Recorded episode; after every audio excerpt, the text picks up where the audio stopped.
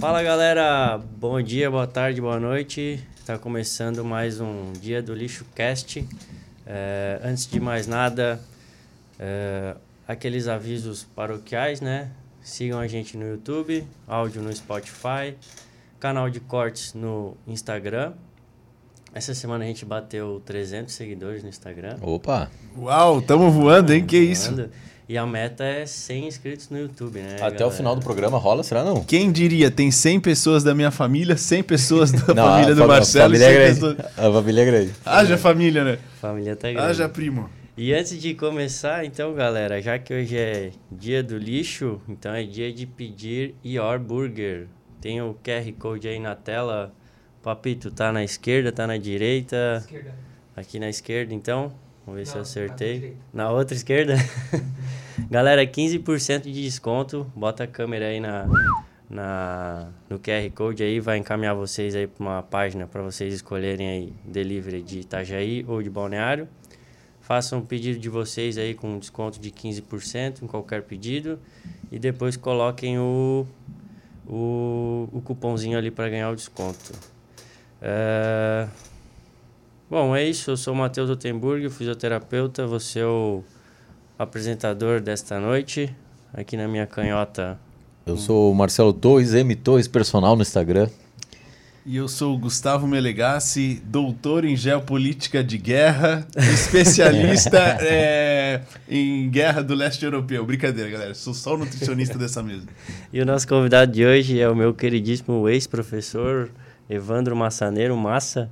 Quem Obrigado. é pro- foi professor nunca é ex-professor. Não, falei pra é ele. professor. Falei pra ele. é, vou chamar de professor a noite inteira, porque não tem como não, não lembrar das aulas de, de história do Massa. Obrigado, Massa, por ter vindo.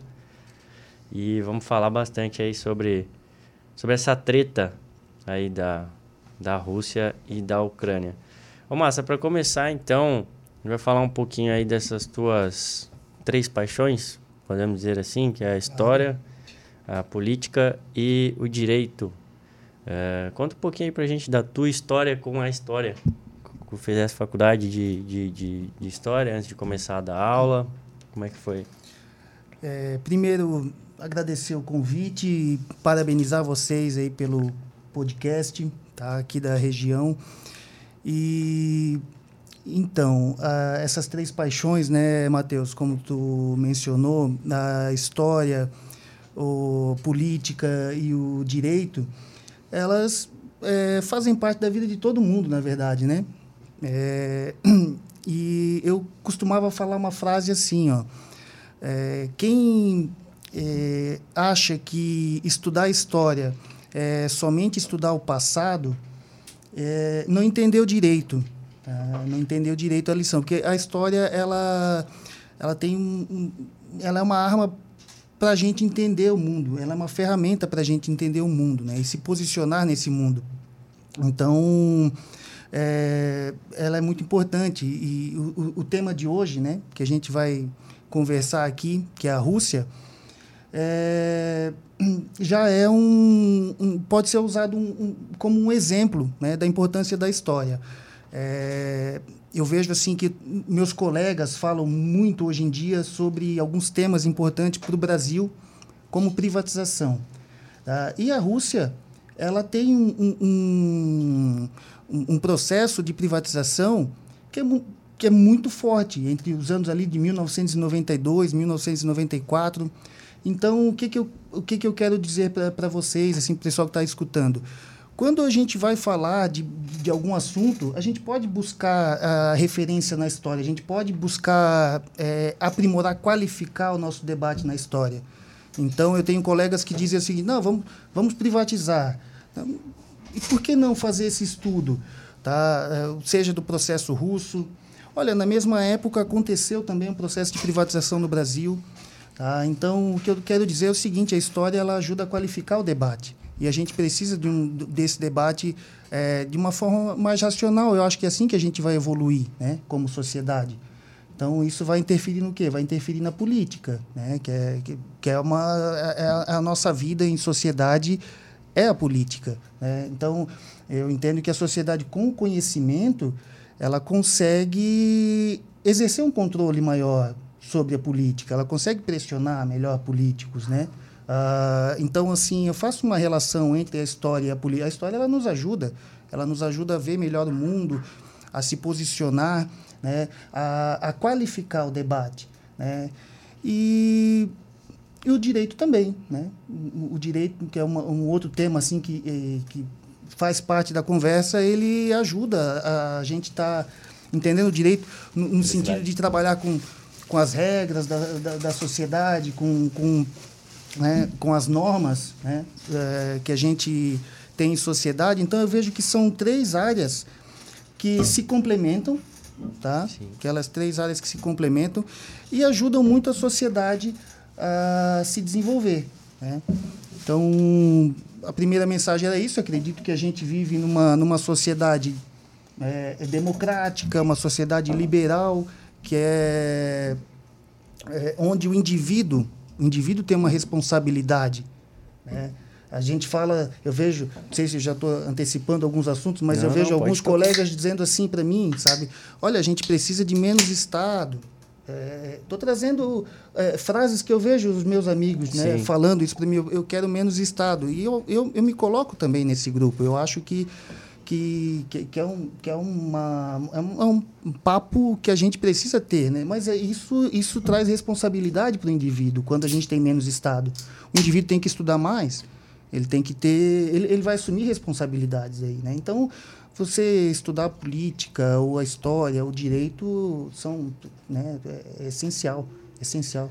E quando é que tu bateu a chave ali em ti ali? Pô, vou parar de dar aula, vou, vou, vou começar a faculdade de, de Direito. Como é, que, como é que foi essa tua transição aí para... É, eu dei aula é, ali, foram 13 anos, tá? Como professor aqui na cidade de Itapema, de Balneário Camboriú, Itapema, região. E... e... metade das pessoas nascidas nos anos 90 teve aula com massa, provavelmente. pouca... A gente fez uma enquete aqui. Não foi fez... pouca pessoa. Não foi pouca gente, né?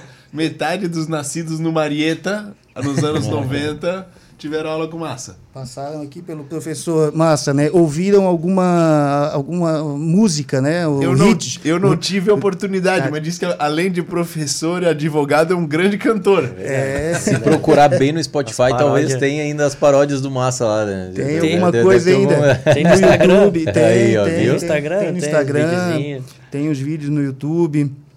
É, não, é o, o, o o violão, isso foi uma, uma coisa que surgiu ali na, no meu na próprio é, curso ali quando eu, quando eu fazia faculdade de história, eu fui morar em Itajaí e é uma cidade aqui da nossa região e eu sou fã porque eu acho que tem uh, uma vida cultural muito interessante. aprendi muita coisa sobre música, música brasileira. É, literatura, eu conseguia ter, ter acesso muita, a muita coisa lá em Itajaí, sabe? E isso, claro que ajudou, né? Como, como músico, é, fiz algumas aulas, lá tinha um conservatório de música, não cheguei a tanto, né? Que, que o conservatório já é para um nível é, mais elevado, mas eu trazia o violão para a sala de aula e procurava passar alguma mensagem ali, né? Ou pelo menos uh, entreter, acalmar, acalmar, né? Fazer a galera cantar, isso ajuda, né? E fazer essa galera que não deve ser fácil de controlar assimilar alguma coisa, né? Pois é, assimilar e, e, é. e, não só de, fazer aquela decoreba, mas realmente conseguir entender porque quando você vai para uma aula de história, é, às vezes é difícil você conseguir fazer uma interpretação do que, que veio antes, do que, que veio durante, o que, que aconteceu em, em, em cada momento, seja de uma história do Brasil, uma história do mundo, Idade Média, essas coisas todas, é difícil, né? Ô, Gustavo, eu vou te falar. Imagina você dar uma aula de Rússia quando não, não tinha guerra da Rússia. Não tinha Copa do Mundo da Rússia. Não tinha nada da Rússia. Nada interessa na, na Rússia. Ucrânia. Só chega vodka. lá, Só você vodka. chega lá, você tá, você tá lá com o pessoal lá 15 anos, 16 anos, né? um cara no ensino médio, vai parar para ouvir falar da, da Bielorrússia. Pô, você precisa que é aquele tipo de coisa que você fala assim, ó, nunca mais vou usar isso. Aí vem 2022 e tu não sabe onde que é a Ucrânia. Tu não sabe onde é que é a Rússia, o cara acha que é a Rússia é lá na África, essas coisas todas. Pô, eu tava ninguém, vendo o mapa ninguém ali. Ninguém entende mais de geografia, mas A nada. Rússia é grande pra caralho, Sim, né, sim, cara? sim. Enorme. É enorme, né? Mas o cara, para ser bom professor, ele tem que ser diferente, para não dizer meio louco, né? Sim. Ele tem que ser diferente. Tem que ter um Para chamar a né? atenção. O professor que vai ali, escreve no quadro, ou. Né? Hoje em dia não, não interessa a galera. A galera tá muito dispersa hoje em dia, né? Então, tu trazer uma música, ou tu fazer um, um teatro, sei lá, fazer qualquer evento diferente, já, tipo, opa, né? Chama atenção. É cativa, né? É, cativa. daí. Aí vai embora. E cada professor tem a sua estratégia, né? É, isso. E como é bom ter um bom professor, né? É. Eu sei que eu virei, como tu me falou, né? Tu me perguntou como foi que eu virei a chave. Eu, eu parei de dar aula, fui fazer um novo curso, virei aluno, tá? Daqui a pouco a gente Tá conversando falando ali, ali, como né? foi essa, essa sensação? De repente eu comecei a andar no- nos corredores da universidade e encontrava meus alunos falando, opa, você vai me dar aula aqui? Falei, não, a gente vai estudar junto agora, né? Então eu encarei um- uma, uma segunda graduação e, e tem uma história que eu acho importante, porque aí eu vejo como é legal ter bons professores. Eu, eu- eu- até o segundo ano da minha graduação de Direito, eu não conseguia entender o direito. Eu via um amontoado de leis, cheguei a, a, a- a- ouvir, ver um artigo que falava, olha, nós temos aproximadamente 50 mil artigos de lei no Brasil. Eu falava, rapaz, como é que eu vou me achar É aqui nesse... né? Um desespero. Eu não estava entendendo. Até que um bendito dia entrou uma professora, professora de processo civil, começou a dar aula. Na terceira, quarta aula que eu tive com ela, eu falei, rapaz, eu já sei o que, que eu vou fazer. Já estou entendendo. Agora eu sei o que, que eu vou fazer. E aí eu comecei a construir né, aquilo que... um entendimento. É, a ponto de hoje me dar uma segurança para poder... é, né, olha, eu estou embasado, eu sei o que, que eu estudei, é, e eu agradeço muito a professores, porque eu tive bons professores, né? Então, e eles ajudaram muito, né? E, e basicamente é isso. Então, Massa, e tu fez a faculdade de Direito concomitante com as aulas de História que tu lecionava ou não? É, um ano apenas. No- eu, eu, eu dei aula um ano e fiz, e, e fiz a faculdade. Nesse, nesse meu último ano como professor, eu estava no primeiro ano da, da, da, da graduação de Direito. Né?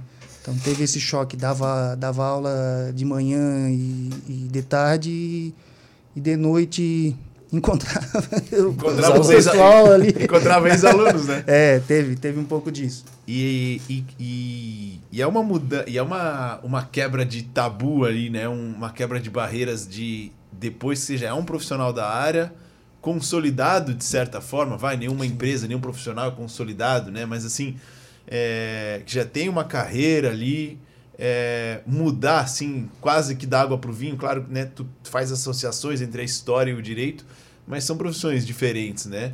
É, realmente é, uma, é, é até uma coisa. Às vezes a pessoa de 20 anos de idade ali, ela se culpa por não saber o que fazer da vida, né? E, e ela acha que com 20 anos de idade, às vezes ela tem que ter a resposta, é, porque ela vai ser, entre aspas, pro resto da vida como profissional, né? E ao longo da, do, do- da, da tua jornada de trabalho, muitas vezes tu pode mudar, né? Seguir uma direção contrária. Não, e é gratificante, né?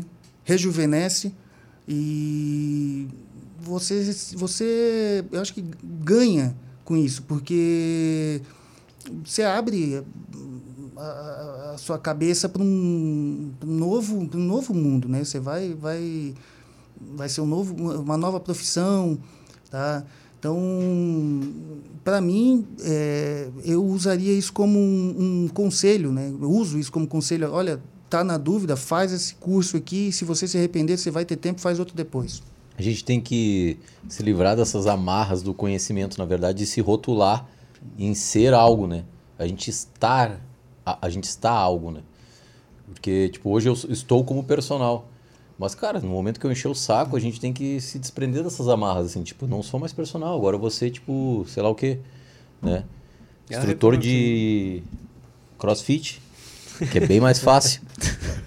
Eu a- acho que tu não ia se dar bem. não ai, ai, não, tô não brincando. é o teu perfil. não é o teu A perfil. gente vive um mundo de muitas oportunidades, né? Eu- A gente vê É, essas claro, oportunidades é. pô, e eu vejo muitos profissionais mudando de área. Não, e- isso é.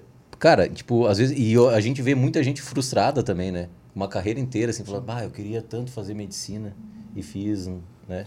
Principalmente, principalmente física, quando são carreiras tradicionais, né? É. Então você pega, por exemplo, alguém que se formou até em direito ou engenharia. é, são carreiras muito tradicionais. Então, às vezes, a pessoa tem medo de, de repente, ir para uma outra área, né? Eu tenho um grande amigo que também é paciente lá do consultório, que é formado em engenharia civil, trabalhou na área, se encheu o saco, é, é, nadou ali por outras águas e hoje é, é treinador ali de, de um outro esporte que ele já praticava há muitos anos, desde, desde a infância, entendeu? E hoje ele se deu muito bem, trabalha é, muito mais feliz do que na época de engenheiro, ganha muito mais dinheiro do que na época de engenheiro, é, como treinador de um esporte ali específico. Então, realmente se encontrou ali Isso dentro do que ele acontece, já gostava, né? Isso acontece também quando a pessoa quer seguir a profissão do pai, por exemplo, da mãe. Ah, porque meu, meu avô era médico, meu pai era médico, Ou existe uma pressão familiar e tem a pressão pra familiar para uma linha de, ser médico e de- a pessoa não quer ser médico. de um, um falso status, né? Que as profissões antigamente davam, né? Sim. Tipo, ah, direito, medicina, Doutores, né? engenharia, né? Uhum. Ah, Levava a- a- o cidadão para um outro escalão social, né? No caso. Eu acho que a gente tem que também fazer uma avaliação, né? Se vale a pena manter ou continuar as atividades que a gente está fazendo ou mudar. né? Eu fiz essa avaliação na minha vida. É, eu dava aula, eu cheguei no momento que eu dava aula, eu morava em Itapema, vinha dar aula em Balneário, é, tinha um vínculo em Brusque, chegava aí a Joinville, então isso ficou muito cansativo para mim. E eu fiz uma avaliação ali econômica mesmo da situação e falei, ó, não vai valer a pena, eu vou fazer uma... Foi um dos motivos. Foi, aí eu tive outros fatores ali, eu tive um- uma situação na época de, de, de saúde da minha família que, que exigiu de mim ali uns dois anos de dedicação, Tá? Eu tinha vontade de, de empreender, tá? embora a minha família tivesse algum empreendimento, eu queria o meu.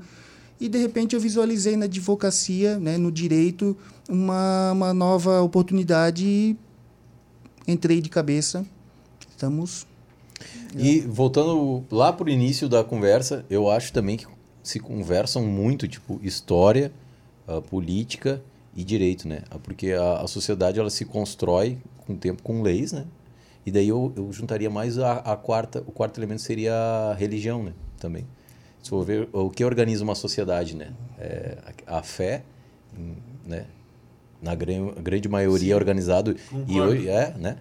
E, e, a, e a, a fé ditou, por exemplo, muita organização social por medo também, né?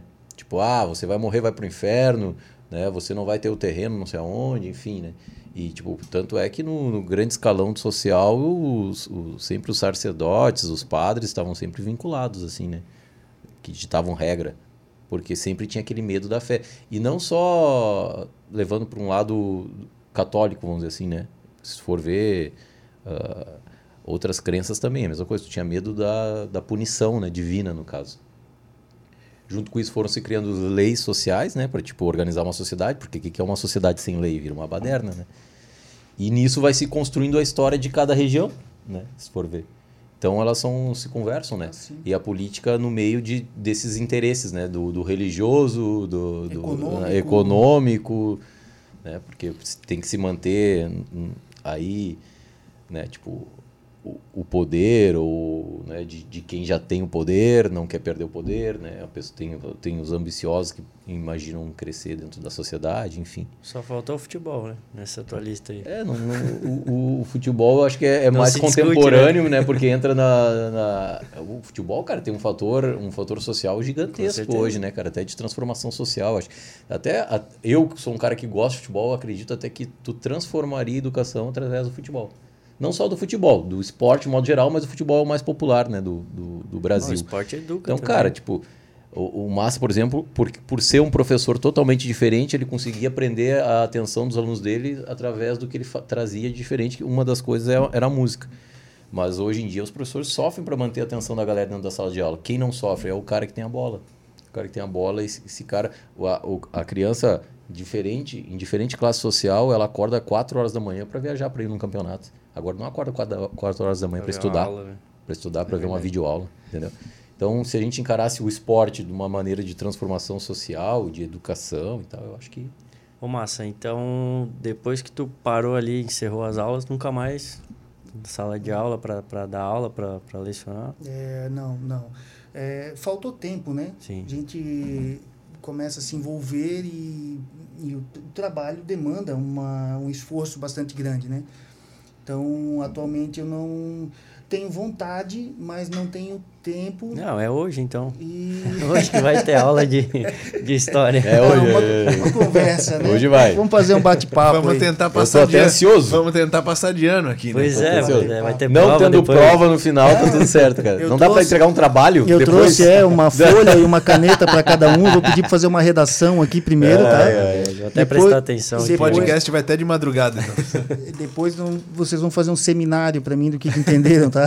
Do, do assunto. Ô, Massa, Combinado. corrija-me se eu estiver errado, mas é, voltando naquilo que o Marcelo falou, da religião também constituir uma sociedade e tudo mais, a Rússia é um país predominantemente católico, né? Sim.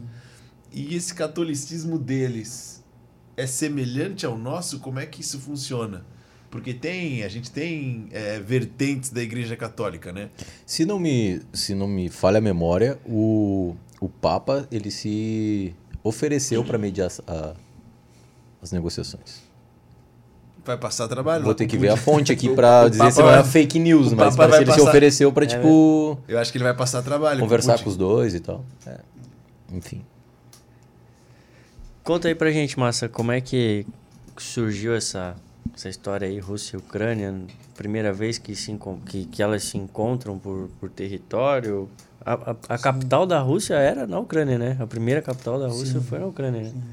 É uma história antiga. Que então. isso, ele estudou mesmo, hein, cara. Ele veio preparado. Céu, é professor aqui, né? Fez o dever, fez o dever Ele de pegou, casa. pegou os tópicos, deixa eu ver se tem o celular aí, cara. Pegou os tópicos, isso aqui eu tenho que falar. Fez o dever de casa, fez o dever de casa. O Matheus, que sempre foi da, da turma do fundão, né? Meu Deus. Reprovou, cara, tem cara. reprovou duas vezes, pegava a Ah, recuperação. Recuperação, só. reprovar não. Comigo nunca Não, pegou, né? não, Minha história não era difícil pegar. Professor bom, né? Professor bom. Professor bom, né? O cara presta atenção na aula, né? Claro. Não, mas vamos, vamos tentar fazer uma conversa aí sobre eh, esse momento, né? Que é preocupante. Sim. E tentar puxar aqui um pouco do que o Marcelo falou, do que tu estava falando, tá? Do Gustavo também. É, a história da, da, da Rússia e da Ucrânia, de fato, elas, ela tem uma origem comum. E começa lá na, no período medieval, tá? É, onde se estabelece a chamada Rússia de Kiev. Tá? A Rússia com a capital na cidade de Kiev. Então ali eh, se chamava de, de- de- a Rússia de Kiev uma confederação de tribos, tá? Isso ali a gente está falando aproximadamente do ano 800 já depois de Cristo, eh, bem em período medieval.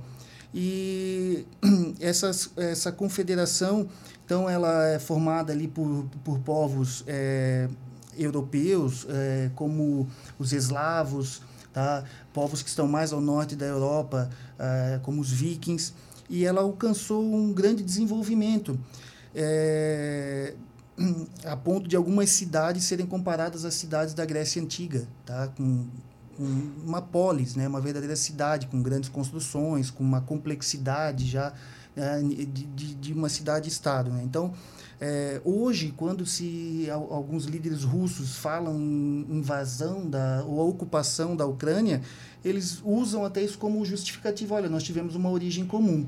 Tá? E esse desenvolvimento da, desse, dessas tribos, né, que eram caçadores, coletores, que em determinado momento começaram a dominar a agricultura, foram praticando comércio, foram criando, criaram uma verdadeira civilização tá, nessa região do leste europeu. E a religião teve um papel fundamental, porque eles eram politeístas, tá? como os cristãos chamavam eles de pagãos, e nessa fase da, da, da Rússia de Kiev, houve a, a conversão ao cristianismo. Tá? Só que o cristianismo praticado lá é o cristianismo ortodoxo. Tá? Ele tem, tem, suas, tem suas, eh, suas diferenças né, em relação ao cristianismo ocidental. Tá? Mas o que, que acontece? Voltando assim para a questão da Rússia, né, do, com a Ucrânia hoje, essas duas nações elas viveram algum, um, alguns séculos eh, juntas, tá? esses dois eh, estavam juntos, e depois se separaram. Então, ali aproximadamente do ano de 1300, houve uma invasão nesse, nesse local, que era a Rússia de Kiev, tá? que, que fez com que essa, esse estado se dividisse em praticamente três estados, que é o que se eh, formou hoje, e temos a Bielorrússia, a Rússia e a Ucrânia. Então, houve uma separação. Tá? E dali em diante é importante também a gente entender o que, que aconteceu com cada uma dessas nações. Tá? O que, que acontece com a Rússia e o que, que acontece com a Ucrânia. É, do, do século XIII ali em diante, a Rússia ela vai vir até os dias de hoje tá, na consolidação de um Estado forte, tá, um Estado centralizador, é, que cuja um dos objetivos era evitar invasões na, na região. Tá? Muitas pessoas que analisam ali a própria geografia da Rússia falam o seguinte, olha, é uma, uma, uma região de planícies muito férteis, tá? então é, tem, tem ali a, a, própria cidade de Kiev, uma cidade muito rica é, na agricultura, então ela era muito visada por, por, por povos, né? por, por tribos que queriam saquear, invadir e então a Rússia ela tentou ao longo da história é, fugir dessa vulnerabilidade que eles tinham, que era um território muito grande, não havia muitos obstáculos naturais tá, para proteção. Então você não tem ali grandes cadeias de montanhas, grandes rios, tá? Você, né, é, ficava um espaço muito grande para você controlar. Um campo então, de batalha aberto mesmo. Campo né? de batalha aberto. Então, o, que que acontece? A Rússia, desde lá, próximo já dos 1500, tá? É, a gente está fazendo alguns saltos na história para fazer um, poder fazer um resumo. A Rússia, então, ela vai, vai criar esse Estado, que depois a gente tem ali a época dos czares russos, tá? É, que, que é um Estado, geralmente, um Estado forte e centralizador. Do outro lado, a, a Ucrânia ela é o contrário, ela não consegue consolidar um Estado. Então ela vai passar esse tempo todo invadida. E a Ucrânia já tinha esse nome de Ucrânia? Ou era uma, era uma outra nomenclatura não, do país? Não, ali eles não tinham esse nome ainda, não saberia te dizer exatamente quando que surge, né? Ah, o nome com a independência ali em 1991, uhum. né? Mas havia o nome de Kiev, da, da cidade. Na verdade, eram, eram as cidades que eram denominadas, né? Era difícil você denominar um país ainda na época, porque eram muitas tribos, né? Muito, uh, não era unificado, digamos é, assim. Hoje né? a gente que faz assim, acaba fazendo aqui um recorte, fazendo uma interpretação e vê ali um estado, de, certo, de certa forma uhum. tinha um rei, tá, mas uh, os nomes eram muito dados às tribos, às regiões, né? Então a, a Ucrânia ela passou, enquanto a Rússia desenvolve esse estado centralizado, a, Uc a Ucrânia não, ela tem uma, uma história marcada por invasões. Então ao longo aí de a gente está tratando de quase que sete séculos, de oito séculos de história, a Ucrânia ela foi alvo de, de dominação de otomanos, de poloneses, de austríacos, de alemães, de russos.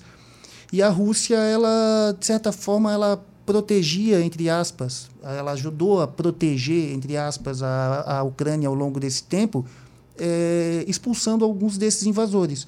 O que também traz para a Rússia essa ideia de entre aspas, protetora da, da, da Ucrânia.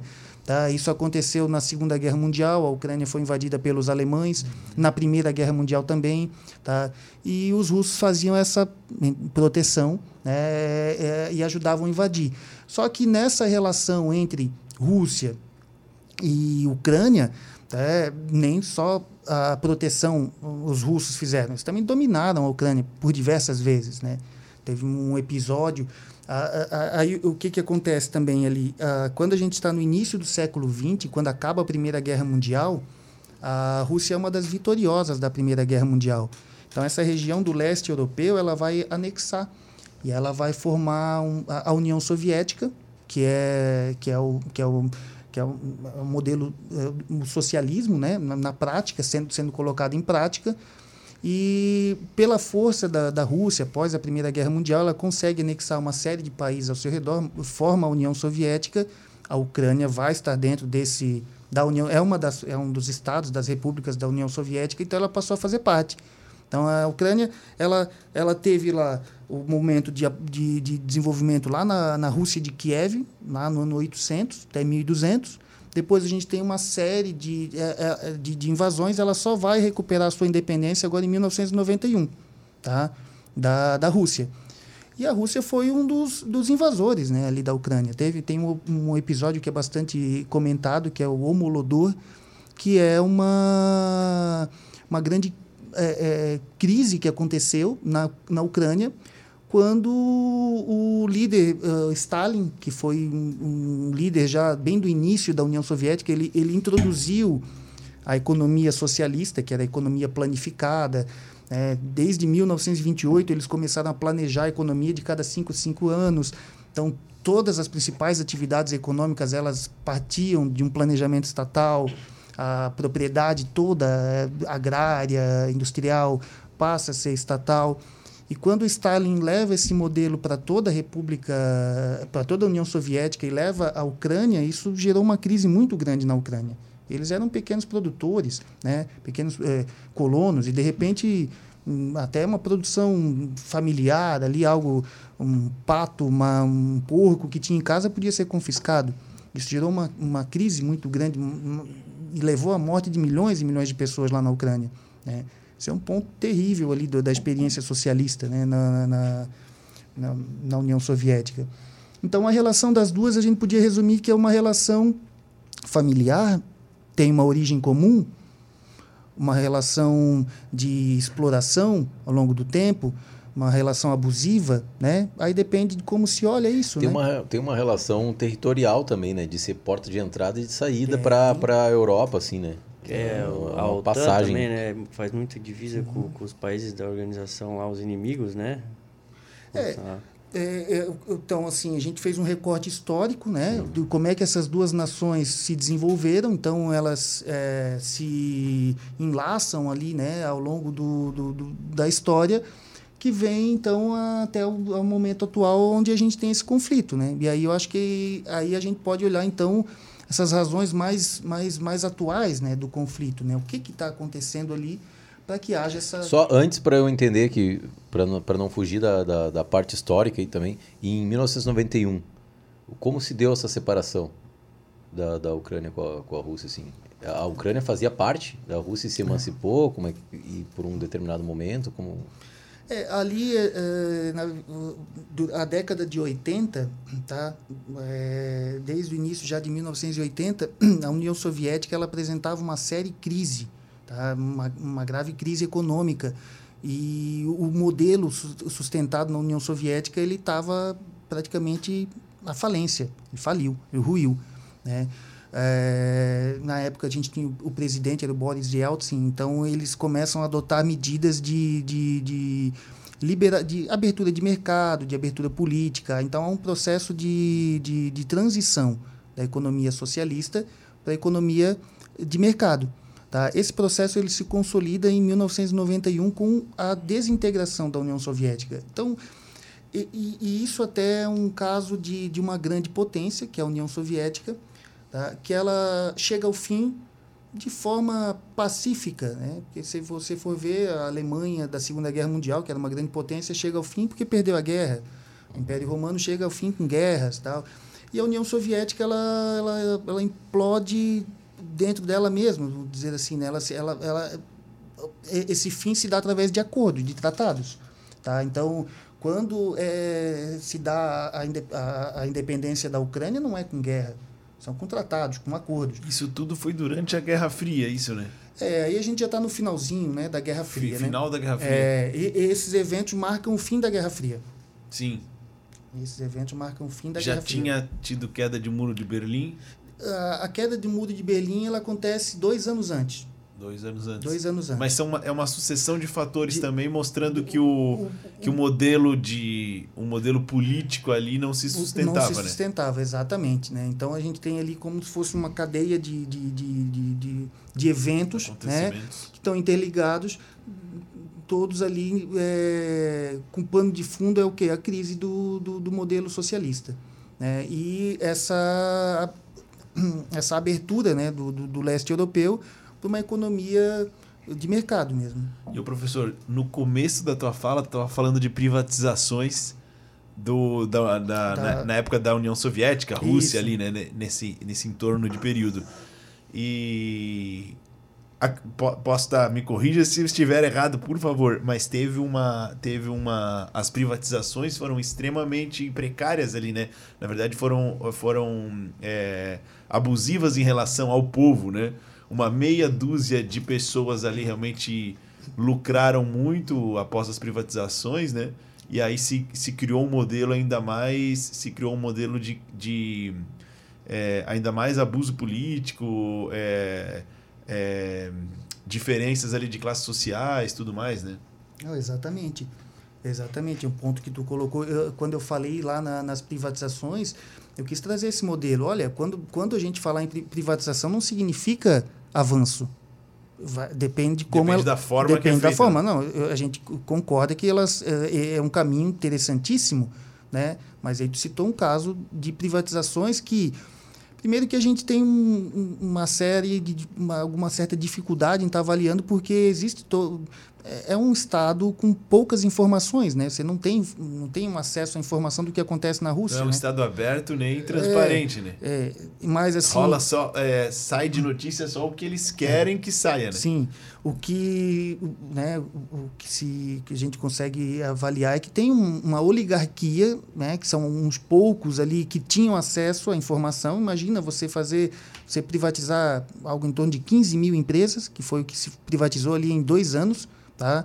Foi na mesma época que o Brasil fez o Plano Real aqui.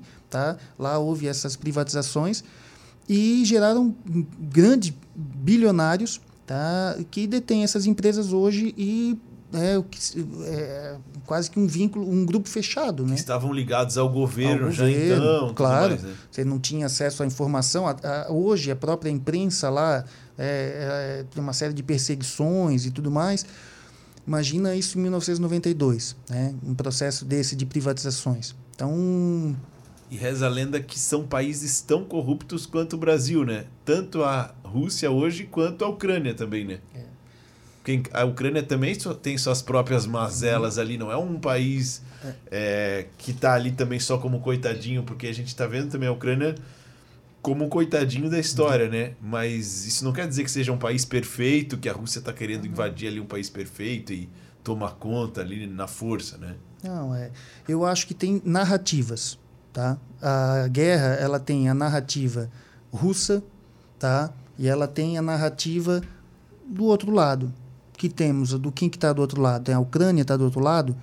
É, o líder, pelo menos, o presidente, Zelensky, ele é contrário à Rússia. Então tem ali do outro lado tem um, é um grupo, né? É, tem uma parte da Ucrânia. A gente imagina que tem uma boa parte da população que apoia o, o presidente e quer a, a autonomia Tanto é que ele foi eleito democraticamente, é isso? Sim, Na Ucrânia? Sim. Eu, eu e, não ele, é- e ele tem um perfil mais liberal, né? É, ele tem Perto per- da Rússia, sim, sim, ele é pró-Ocidente, né? Ele, ele, inclusive, como tu falou, né? A Ucrânia é um então, país. até, até, deixa eu interromper, até para falar justamente isso, da- das impressões que a gente tem, né? A gente recebe muita informação de uma imprensa ocidental, né? E ele, por ser um líder pró-ocidente, ocidente, né? Aí fica muito mais fácil de a gente ter a Ucrânia como coitadinha mesmo, que a gente falou, sem a gente estar fazendo as narrativas dos interesses, porque tá rolando tudo aquilo lá ainda que a gente não chegou lá, né? Mas é, toda história tem dois lados da moeda, no mínimo, né? E a gente está pegando só o lado ocidental aqui, nosso, né? No direito, É. a gente chama de contraditório. Você não tem como chegar a uma conclusão sem ouvir os dois lados. Uhum. É imprescindível que se faça isso, né? Então a gente precisa estar ouvindo os dois lados, né? Inclusive, a- também, aí, aí, tipo, a gente vai pegando informação muito solta sem ter, s- sem ter a, a, a, a natureza da, do ambiente, no caso, né? Mas dizem que na própria Ucrânia existem muitos russos, né? E que são a favor da invasão da Rússia. Então, Sim, tem, né? tem muitos ucranianos, inclusive, que gostariam com que, a, Ru- com que a Ucrânia voltasse a fazer parte Pois é. da Então, Rússia, né? aí. É, aí assim, ó, algumas questões, né? Quando tu falou sobre corrupção na Rússia, eh, na Ucrânia, a gente tem um fato que o presidente ele foi eleito numa onda de grande insatisfação com a classe política, né? Porque ele nem era, ele é um outsider, ele era um Ele comediante, de fora né? da política, Ele né? era um comediante, ele fazia um programa de TV, ele brincava que no, no, programa dele, se não me engano, ele era um, um, um, personagem dele, ele era um professor que ele mandava mensagens e um dia esse professor iria virar presidente da República e o, o dono da emissora bancou ele, a campanha política dele, o partido dele foi o mesmo partido, o nome do partido dele é o mesmo nome do partido do programa que ele tinha. Foi quase que uma brincadeira, né? Ele é um comédia tipo o Bolsonaro, então. Um assim. tire... É, eu ia falar. não, não. Só que ele é um pouquinho mais engraçado. É, é mais engraçado. O Bolsonaro é mais irônico, eu acho, né? É uma comédia Pode irônica. A, um, Ou um, humor, sarcasmo. Um humor, um é, humor mais sarcástico. É. Ah, não, não me aguentei. Ô, professor, não. mas assim, ó, tu já acompanhava a situação política, econômica, sei lá, filosófica desses países? Ou agora que realmente isso veio à tona, tu, tu deu uma relembrada ali nos livros de história, deu uma pesquisada novamente? Não, eu... Balneário Camboriú. Menos 50. Era, era, vou completar só do, a pergunta do Gustavo. Era algo previsto, assim, que... Ah, daqui tantos anos vai acontecer essa, esse conflito aí entre Rússia e Ucrânia. Sim, Sim, algumas pessoas, não eu, né? Eu não estava prevendo isso, mas é, alguma, alguns é, é, ali pessoas relacion... Ah, ligadas ao governo, eu vejo, é, eu li que até é, funcionários ali da, do, do governo americano é, noticiavam ali na época a imprensa, o governo, olha, está tendo algum conflito, aí futuramente vai haver algum problema, tá? E as razões elas já estavam mais ou menos postas ali, né? Então, é, o que que assim se fosse elencar alguns fatores né para essa guerra mais imediata é, o imperialismo russo que é algo que existe já há séculos a Rússia se manteve esse tempo todo sem ela ela ela foi alvo da, do Napoleão Bonaparte em 1800 e agora não me lembro a data 5 6 e, e, e, conseguiu vencer uma tropa do Napoleão que era imbatível na Europa. Ela foi, a Rússia foi alvo de da Alemanha na Primeira Guerra Mundial, da Alemanha na Segunda Guerra Mundial. Então, ela tem um estado de militarizado, tá? É, esse é um motivo. Por quê? Porque esse estado ele tem as suas áreas de influência, que é nos países vizinhos, pelo menos na onde tinha a União Soviética antes essas 15 nações que, que chegaram a montar a União Soviética. E o que, que aconteceu com essa região é, desde o fim da União Soviética, desde 1991 para cá? Elas foram se ocidentalizando. Né? Então, há uma, uma, uma, uma, uma presença cada vez maior do Ocidente ali. Isso, de certa forma, é uma ameaça para esse Império Russo. Tá? Se fosse fazer uma analogia, citaria como um, um animal bravo, feroz, um, um cão bravo, né, que está ali latindo porque ele está se sentindo uma ameaça. Cada vez a, a, a Polônia, é, outros países do leste europeu adentraram a OTAN. É, então, o que, o que, que é a OTAN? A OTAN é uma organização que hoje, se eu não me engano, conta com 30 países, tá? de, de apoio mútuo Tá? Se um for atacado, é, é, em tese, a OTAN vai prestar apoio militar àquele país. Tá? Então, é um bloco, uma aliança militar. E ela foi criada lá na época da Guerra Fria. Para quê? Para defender os interesses do, do, do, das potências ocidentais, Estados Unidos, o Reino Unido. E o grande. É, do outro lado estava a União Soviética, que criou também uma, uma organização militar para ela que era o Pacto de Varsóvia. Mas quando acabou a Guerra Fria. Nossa, essa é antiga, hein? Eu me lembro vagamente desse Pacto de Varsóvia. Como é que você vai lembrar se não tiver uma música para lembrar pois é, disso, é, rapaz? Acho que é por isso. o professor de história não cantava. Quando começaram a falar da OTAN, no início da, da coisa, eu comecei a, a, pensar na ONU. Eu falei assim, mas as siglas não estão batendo. Não estão batendo. Daí eu, eu, tive que meter um. É, eu tive que meter um Google lá. Eu falei, ah, não, cara, é outra coisa. Nada nós já estamos velhinhos. É, tô viajando. nós já estamos velhinhos, estudamos isso aí também faz mais de 20 não, anos, né? Dá, dá, um desconto pra é. gente. Não, faz mais, não, faz uns 20. Faz. 18, 15 talvez. É. Tá, mas vamos lá. É. Não, então, assim, ó, a gente tem essa questão do imperialismo, tá? Da, da, dessa prote... desse Estado militarizado que se formou na Rússia ao longo de séculos, tá? e hoje é uma grande potência militar. E você tem essa expansão da OTAN. Eh, nenhum país gostaria de ver uma aliança militar tão grande se dirigindo a você, e ainda mais as suas zonas Vizinho, de influência. né? Vizinho, tá chegando ali. Enquanto mais tu é atacado, mais cria-se um nacionalismo também, né? Claro. E aí muitas pessoas pensam, ah, o Putin é um doido, por que, que não internam ele? Por que, que não, não, não. Um bicho maluco tal? Eu não, não sou da área, estou aqui hoje, né, tô, tô aqui como professor de ex-professor de história, mas eu adoro ler pessoas que, que ah, estudam geopolítica, relações internacionais. Tá? Eu vi postagem de ex-alunos meus que fizeram, é, estudaram relações internacionais, estão ali estudando o caso e eles falam, olha, geopoliticamente o Putin representa esse povo, esse, esse império que criou essa, essa casca, essa, essa, essa maneira de, de sobreviver. Então, ele faz todo sentido, talvez, para a população. Talvez seja essa a explicação. Ele faz sentido para o Império Russo. Ele, ele é o, um grande representante. Provavelmente faz, porque ele representa a Rússia há o quê? 30 anos? Ele- Ou mais de 30 anos? Está desde 1999.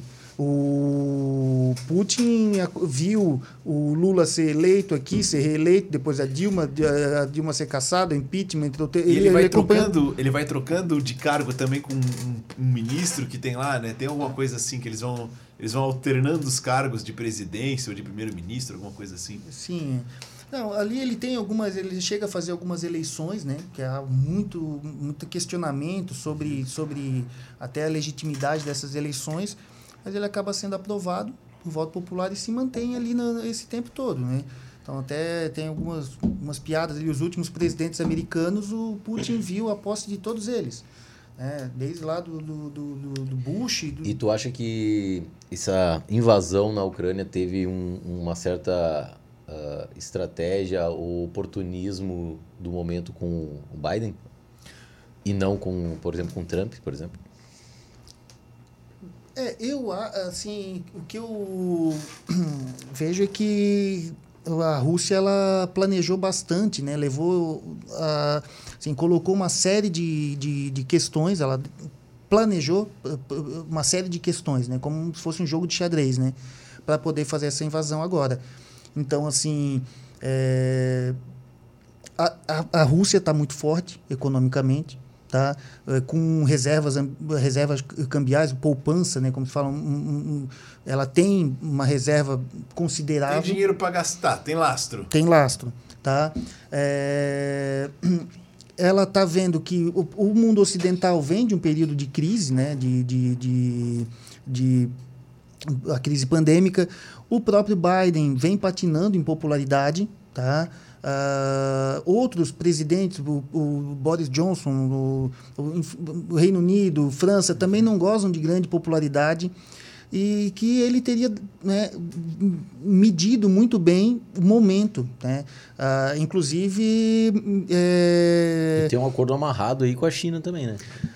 Fez um pé de meia, né? A Rússia fez um pé de meia bem bom para para fazer esse, essa, essa operação militar fez, né? E esse acordo com a China também eu não consigo assim ter uma prova concreta, né? De que esse, de que lado que a China está, né?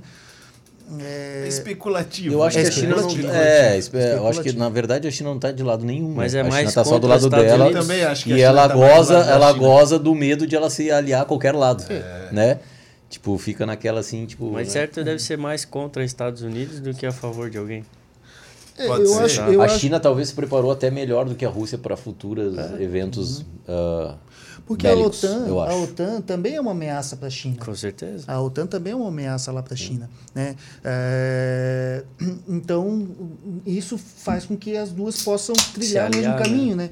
Agora, daí a ponto de você apoiar uma guerra que pode se tornar mundial, né? isso é meio ilógico, né? porque. é, Não, é por isso que eu perguntei do presidente, assim, não, não nem querendo Sim. dar valor para um ou outro, porque eu não, não acompanho a política Mas- americana, mas tipo, o Trump a princípio é mais maluco, assim, né? Então, sim. É, Então, quando tipo- você tem dois malucos de um lado da mesa, É, eu porque acho assim, que ó, é só, dá o- menos é, problema, é só né? um, um soldado americano matar um soldado russo que eu acho que a gente tá tudo fudido, né? Na Mas real. tu acha que chega ao ponto de, de gerar a guerra? Porque tem bomba atômica de um lado, bomba atômica do outro. Se cada um soltar a bomba, acaba o mundo. Então, é mais uma guerra diplomática, assim, de, de Não, é, discussão, não, de... Sanções econômicas, enfim. será? É. Olha, eu acredito, essa é uma das guerras mais preocupantes, né, que a gente É. tem nos últimos nos últimos tempos. Eu, eu associo essa guerra a um outro período que aconteceu na, na Guerra Fria, que foi a chamada crise dos mísseis, que foi quase que o inverso. A crise dos mísseis, que acontece ali no início de- da década de 60, foi quando os russos botaram, colocaram uma base militar, colo- eh, instalaram mísseis em Cuba, que Ah, era a área de influência americana. Tá? Que, e, e Cuba, na época, com o governo à esquerda, com Fidel Castro, permitiu essa, começou. essa né? base militar ali e ali quase que estourou uma guerra. Mas ali não chegou a ter uma invasão. Não, não- foi, ali foi uma, uma guerra de ameaças. Agora, hoje não. Hoje a gente tem. Ah, tá no, se não me engano, no oitavo dia de, de guerra. Pau tá entre- torando lá, né? Tá Pau louco. tá torando. É, Professor, é uma, realidade. outra pergunta. Voltando para o que o Marcelo tinha falado um pouco. Tu acredita que aquela retirada das tropas do Afeganistão deu uma certeza para o governo russo que os Estados Unidos tá, anda mais paz e amor e não vai querer se meter? Porque a Ucrânia não fazendo parte da OTAN e a Ucrânia não fazendo parte da União Europeia meio que estão deixando a Ucrânia De novo ser invadida. Tipo, é, tipo assim, deixa os caras ser invadida e vamos ficar de boa, que, ele, Não que fede os, caras não, os caras não são dos nossos, tipo, não fede nem cheira. É, o que eu estava falando, né? O governo russo ele deve ter colocado é, inúmeros fatores ali para avaliar essa, essa né? Colocou- Motivacionais, assim. né? Não, assim, levou em conta uma série de fatores, né? Com certeza, o cenário dos Estados Unidos é levado em conta, não há dúvida. Tá? A presença do, do, do Biden no momento, é, o governo dele parece muito mais ser marcado por um governo que tenta ganhar fôlego, que tenta recuperar sua popularidade, tá? E, e ir para uma guerra não é uma coisa popular. Você precisa ganhar a opinião pública americana, que nesse momento Será que para os Estados Unidos não é?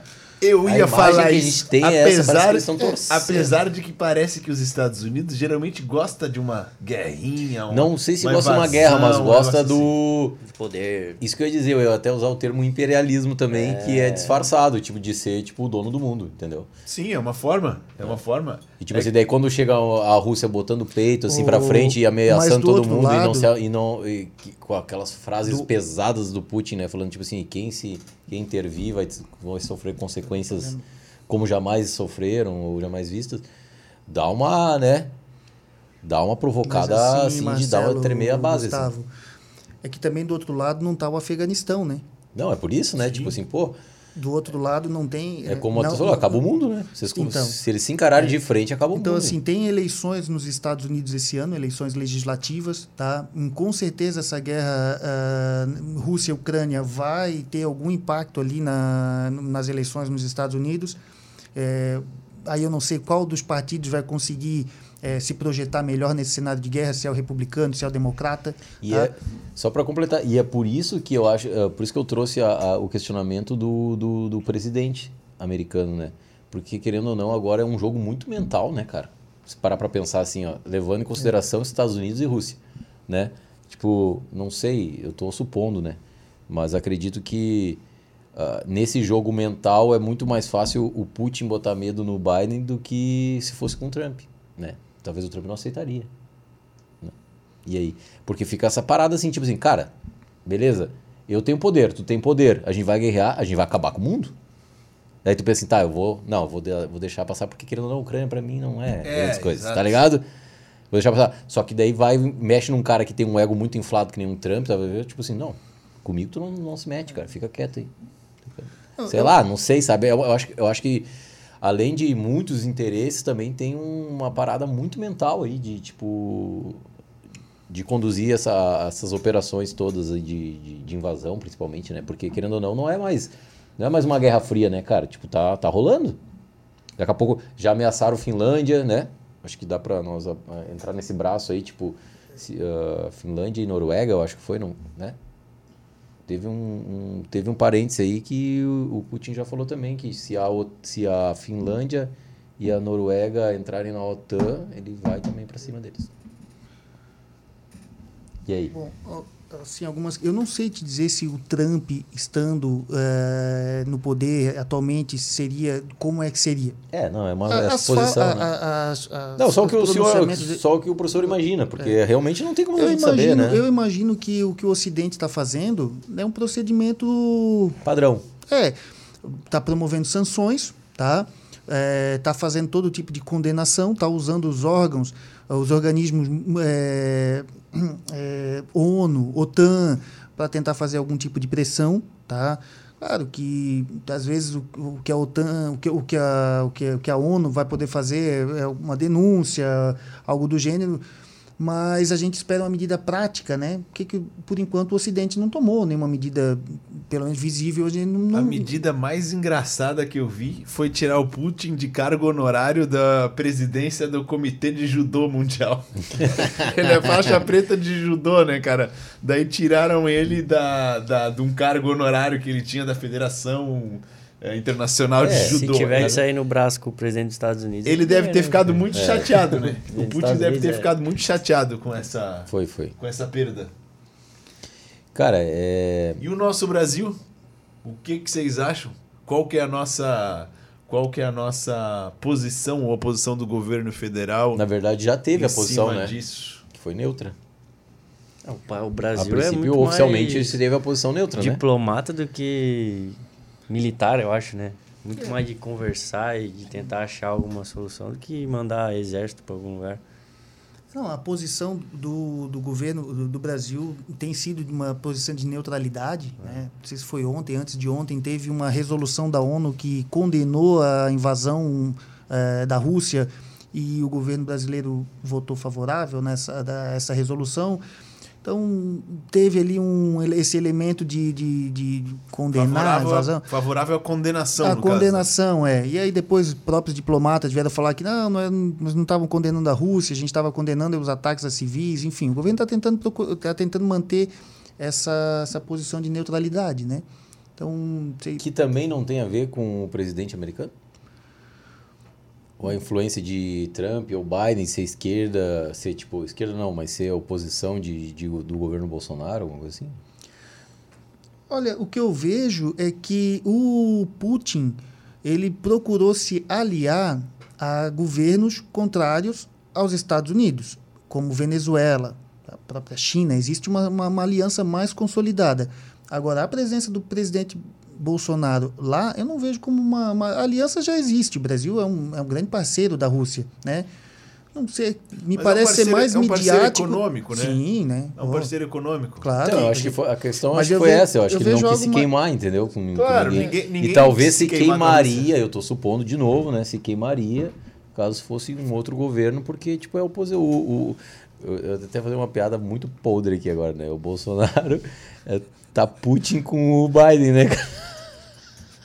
Não sei se chega tanto, não sei se chega É, tanto. cara, não, o Bolsonaro não curte o Biden, é Ah, fato, não né? curte, mas também É. não curto.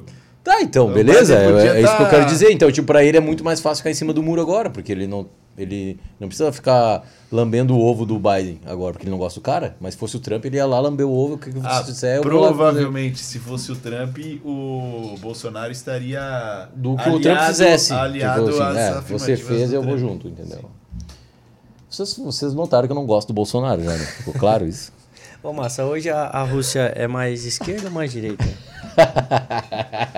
no momento que a Rússia vive hoje. Perdemos 50 seguidores de Balneário Camboriú. Marcelo vai ser cancelado amanhã. Bah, tá, o Balneário Camboriú é ser 99%. A gente troca uns tapas de vez em quando aqui em off, né? Em off, Eu e o né? Marcelo, a gente dá umas porradas um no outro e tal. Mas... Eu fico só. Ai, cara. Mas é, a Meio gurizada, que é, a alisado, gurizada aqui O é. A Matheus, ele gurizada entende- aqui, então. Quem ficar até o final Eu sou vai minoria. saber- Quem ficar até o final vai saber qual é o voto para presidente do professor. Até o final. O professor? Do professor. Você chegou, chegou a tremer na base ali. Brincadeira, professor. Não é pra tanto. Não é pra tanto esse programa. Não, ali sobre. É difícil falar, Matheus, se o, a Rússia é esquerda ou é direita. Confesso que eu teria uma dificuldade já de pronto te dar essa resposta, porque tem. é, a Rússia critica, condena a Ucrânia por ter um, é, abrigado o fascismo lá na Ucrânia. É, o fascismo é, um, é uma uma ideologia, um grupo que está ligado à direita, né? É, ele está mais à direita. E, e assim como teve é, socialistas, comunistas que também praticaram é, coisas terríveis que estão ligados mais à esquerda. Né? Não é não estamos avaliando aqui qual que é a mais limpa, né? Se é de um lado ou do outro, não é essa a questão. Então eu vejo assim, o Trump, o, Putin, a Rússia, ele faz essa questão, ele, ele, ele acusa os ucranianos de estarem ali abrigando o, fascismo. Né? Então, e, e, De que forma? Não, não, não peguei essa parte. É, ali também é uma, é uma discussão assim, de fato existe alguns grupos paramilitares tá? que usam uh, o símbolo da, da, do nazismo e do fascismo em suas vestimentas na, na Ucrânia. Isso tem, tem fotos já que se espalham na, na tipo, internet. Tipo rebeldes, assim? Não, tipo e eles até, e eles até é, participam do. São grupos paramilitares, mas eles estão praticamente oficializados já, né? Já são aceitos pelo governo. Tá? Então, é, existem esses grupos na Ucrânia, só que o Putin também parece que ele usa isso para uh, ah, ganhar a, a própria a opinião pública russa. Né? Porque os russos eles foram é, na guerra contra o nazismo e o fascismo. Então, acusar que lá tem nazistas e fascistas, você vai ganhar o apoio do seu país. Né? Então, isso também faz parte de uma campanha é, de conquista da opinião pública. A guerra que está acontecendo ela é muito também uma guerra de narrativa. Tá, mas esses. Desculpa, professor, assim, a minha. Olha o que, que chegou aqui. Ignorância. Ô, oh, Ior! Tava roncando. Ior para dar uma acalmada nos ânimos. Agora o Marcelo agora vai até sim. pensar melhor agora. Mas assim, me desculpa a minha ignorância, mas tipo assim, o, o, fascismo ucraniano seria uh, de uma diferenciação de raça política de quem? De ucranianos com o resto do mundo? De. Uh, de quem? É, eu confesso que eu, eu, eu, não conheço esse fenômeno lá da Ucrânia. Não, não, não saberia te dizer né, como, como se comportam. Vi por uhum. rede social, vi as fotos, vi que existem esses grupos, tá? mas em geral o, eles defendem uma supremacia, né? independente da, da região que esteja, o, o nazismo ele vai defender uma, uma supremacia de de um grupo de um grupo branco, né, ético, europeu, né? É. É, então, é, etnia, né, alguma coisa assim. É, talvez, sei lá, como o senhor falou, supondo de novo, Marcelo supondo supondo e, dando, e dando tapa. tapa. Sei lá, como a Ucrânia historicamente foi muito invadida e talvez seja tipo uma, uma balneário Camboriú gigante do mundo que recebe gente de muitos lugares e tal. Cuidado que tu vai né? falar agora, velho. É, eu tô. Tá, tá estranho eu hoje, né? Eu, eu tô estranho hoje, né? Mas. eu Ó, acho galera, que eu tô jogando contra. Ó, tô galera, jogando contra. Só pra avisar que chegou o nosso senhor aqui, nosso lanchinho, nosso patrocinador. Massa, esse aqui é o teu voucher Oh, legal. De desconto ali na casinha. Tem presente pro Massa, hein? Top. E tem pra gente também, galera. Show. Calma aí, calma aí. A gente tem o cartão membro da família Hora agora. Uou! É, vai achando que é brincadeira. Deixa eu ver aqui. Tá, tu vai. Deixa eu, deixa eu tentar concluir rapidão. Não, pode ser. Só vou entregar tá, pra você. Porque tu é campeão aqui, de me cortar, cara. Opa, adorei o cartão. É que, que eu tô com isso, fome. Isso, cara. Olha só. Mostra aí na câmera aí, Papito. Your Family Card. Your Family Card, cara. É isso aí, galera. Lembrando que tem o 15% de desconto ainda rolando aí na tela. Isso, tá rolando, tá rolando na live. Ah, é, tá só, é só botar a câmera do celular apontada pro QR Code que tá aí que você vai ter 15% de desconto, mas é só até o final da live. É. E a gente tá quase terminando o bate-papo aqui com massa. O Oi, melhor burger de Balneário aí, ó. Se vocês quiserem fazer uma tatuagem aí, massa, não sei se tu tem tatuagem aí. Vou fazer uma tatuagem aí depois. E talvez, uh, ter, uh, completando lá, tipo, se, seja um, supondo de novo, um, um, uma ideia de etnia, tipo, de um povo local, né? Enfim, né? Que não seja, tipo Sim, até porque a origem dali é de eslavos, temos vikings que vinham da região de, Finlândia e temos a, uma origem ali que né, remonta até a, a, ideia do nazismo original. Né? E essa pergunta do Matheus também de esquerda direita é muito delicada, né? Porque isso vai depender do que, que a gente encara como esquerda e direita. Você pega um país como a Rússia, eles, na verdade, é, são pouco liberais em temas como casamento homossexual, em temas como é, uso de drogas, coisas desse tipo, né? Então você veria eles de repente como direita, mas também tem uma tem uma constituição política, né? Socialista, União das Repúblicas Socia so Socialistas Soviéticas, né? Então é diferente entre aspas da nossa esquerda direita, né? Eu acho que a nossa esquerda direita é mais separada. Nossa, né? Eu acho que a nossa esquerda de direita é disfarçada, né? Na verdade, que não existe, tá? se misturam basicamente. É, é uma utopia de que ah, Brasil é vai virar comunista, não, Brasil bem, vai mas virar é mais fácil, é mais fácil Tipo- de tu discernir um político de esquerda do Brasil e um político de direita, as ideias são mais antagônicas do que o europeu. O europeu Não é, acho, é cara, mais eu difícil discordo. de você discernir. Eu discordo de ti, eu acho que, tipo, o cara que se diz esquerda e o cara que se diz direita, daqui a pouco eles estão no governo, um sendo vice do outro. Ah, não, mas isso ali, isso aí é. Porque não tem É essa política ideologia esquerda e direita. Porque, tipo, a ideologia. Aí, professor, aí tu pode entrar e nos corrigir. Na minha concepção de esquerda e direita é tipo o poder do Estado, né? Ou o, o, o poder mais centralizado no Estado, tipo, e, e- e direcionado para a população, ou o poder na população direcionando para o Estado. Não sei se é mais ou menos basicamente isso ou não.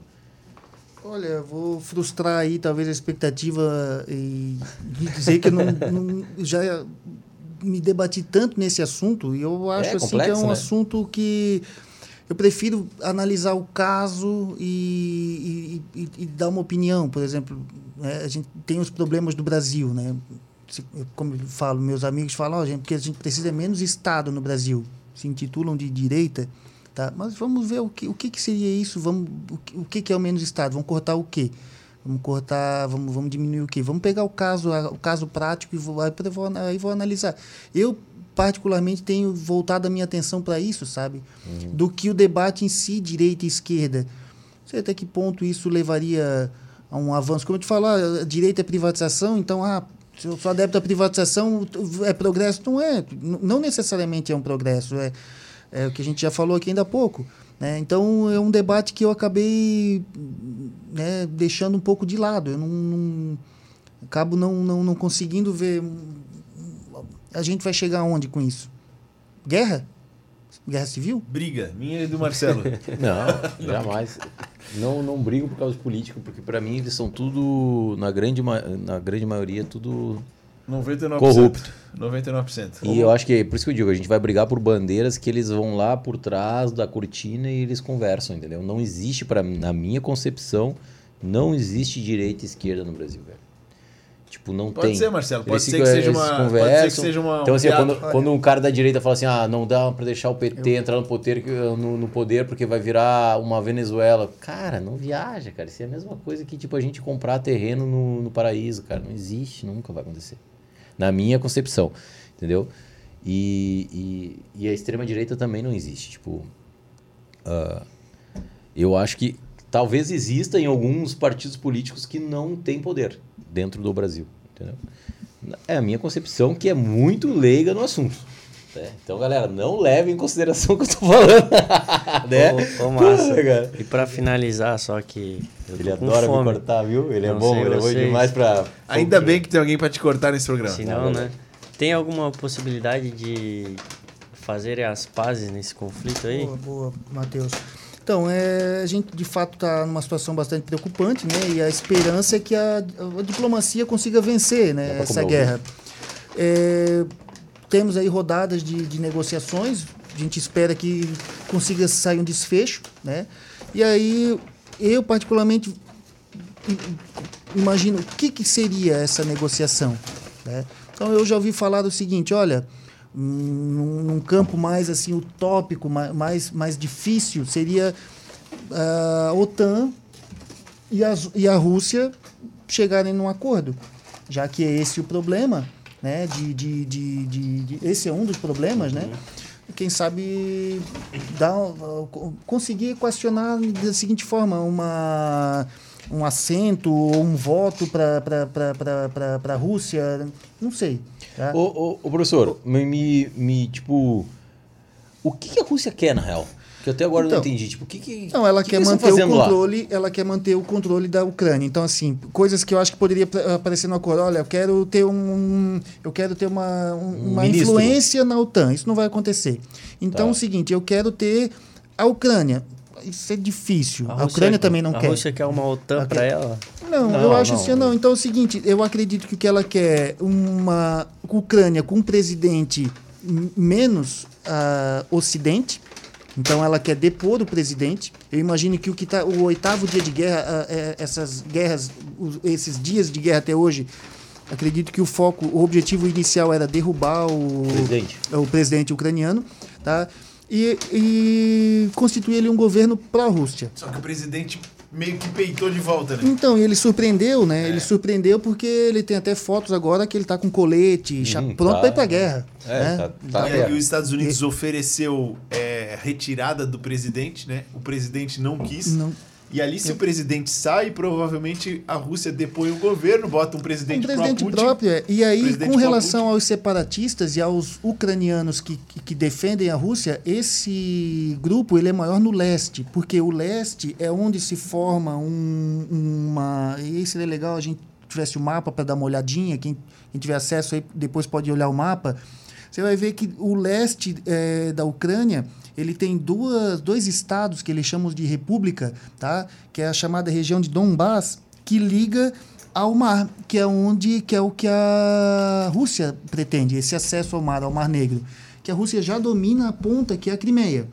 Tá? Então aqui está a Crimeia, lá está a Rússia e tem dois estados ali, sei lá, tamanho de Santa Catarina, menor, bem menor, que ainda é da Ucrânia. Então, o que a Rússia pretende é fazer um, essa, essa faixa, uma, uma- constituir ali um, uma ligação, porque daí é, é uma questão estratégica também. A Rússia, os mares russos, eles passam a maior parte do tempo congelados.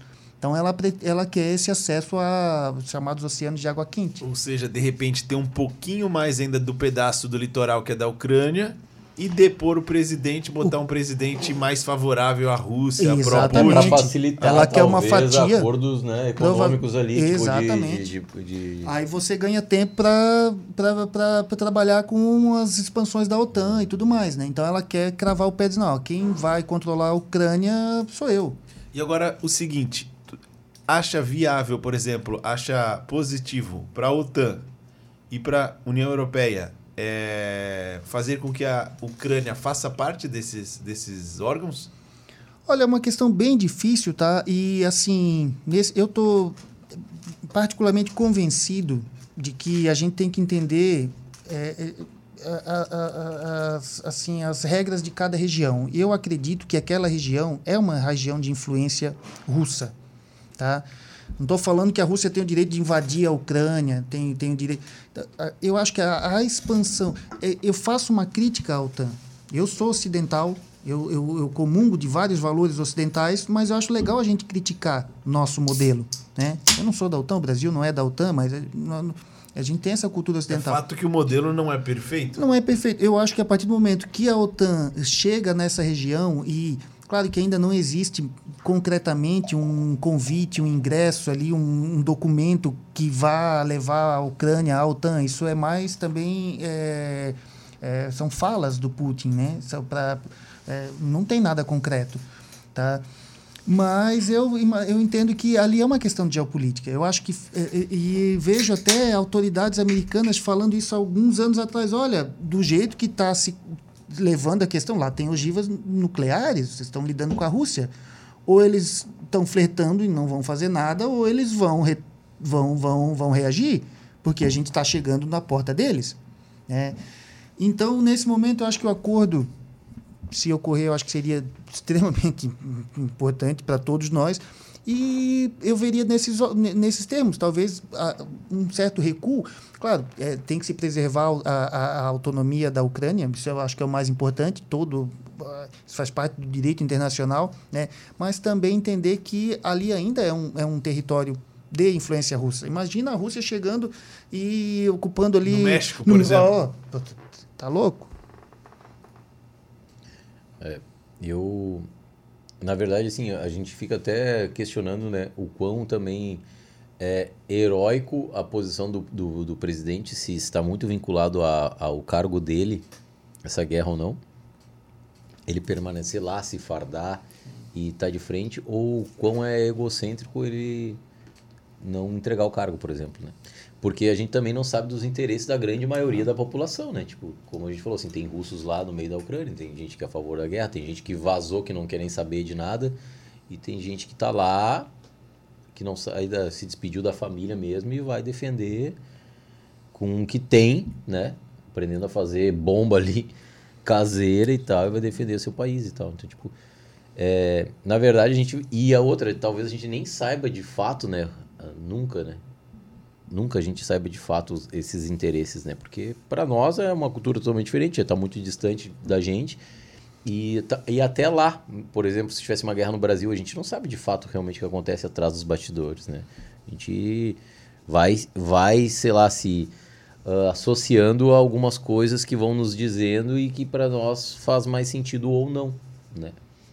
Com certeza. Agora, como brasileiro, assim, que não tem nada a ver com a história, a gente só pede para parar, né? Para não morrer mais inocente, gente que não tem nada a ver com a Sim, história. Impacto na economia É, do Brasil. Impacto do na economia mundo, do vai- mundo, do, de, de- de- Ó, a gente vem de um cenário de pandemia, né? E onde hum, pessoal, eu falo aqui pelo, pe- pelo meu, meu ciclo de contatos, né?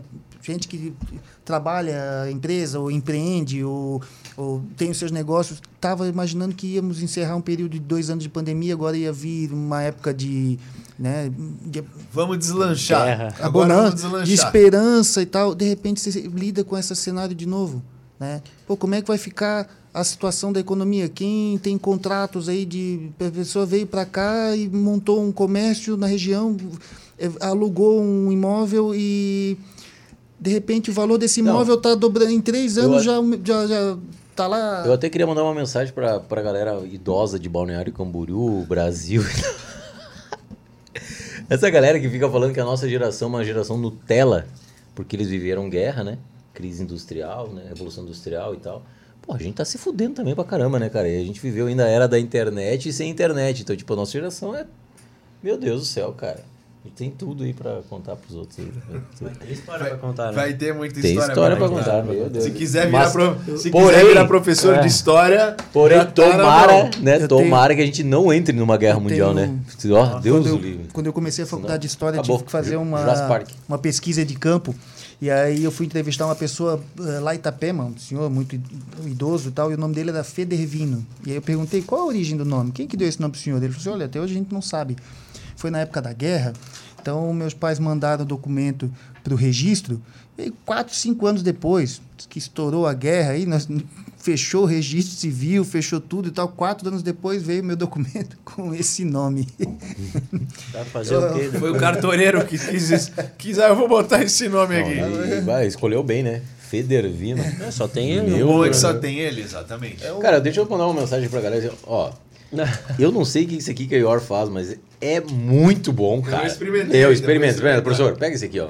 É um dadinho de Não vai alguma ter coisa? pergunta agora não, queijinho, né? queijinho. Não, pode comer, professor. Deus do céu. Eu acho, que, eu acho que com o professor comendo a batatinha, eu acho que a deixa pra gente Meu encerrar, né? E jantar, né? Já? Quero Ah, não. dizer que eu aprendi demais hoje Já tá com Foi vocês, principalmente com o professor Massa. Foi um prazer te conhecer e tê-lo aqui na nossa mesa hoje. Eu fico muito grato também com a tua presença, só acho que faltou a musiquinha no final ali.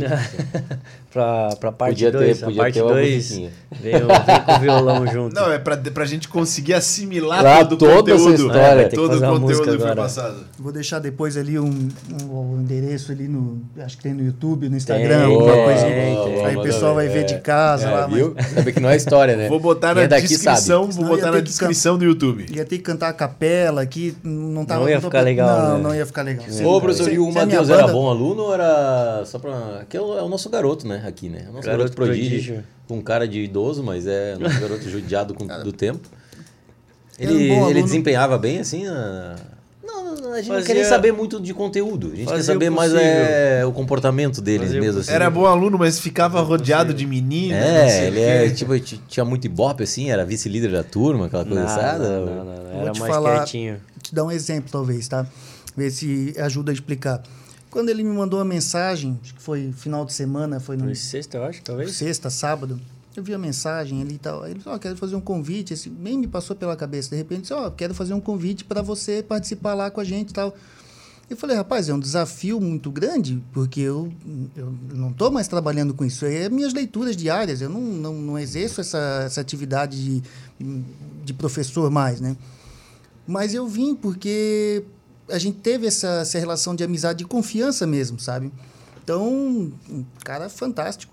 Só, É, só elogios. é o nosso garoto. com certeza. Meninas, o, o telefone dele é 99. Passa o Instagram, passa o Instagram, Instagram. Era esse o objetivo? Não, o Matheus é, o Matheus é o nosso, o nosso orgulho, é o brilhar dos nossos olhos. É isso aí. Menino de ouro, camisa Com 10. essa, com Camisa essa frase, esse elogio do Marcelo, a gente encerra por hoje. Obrigado de novo, Massa. agradeço o convite aí.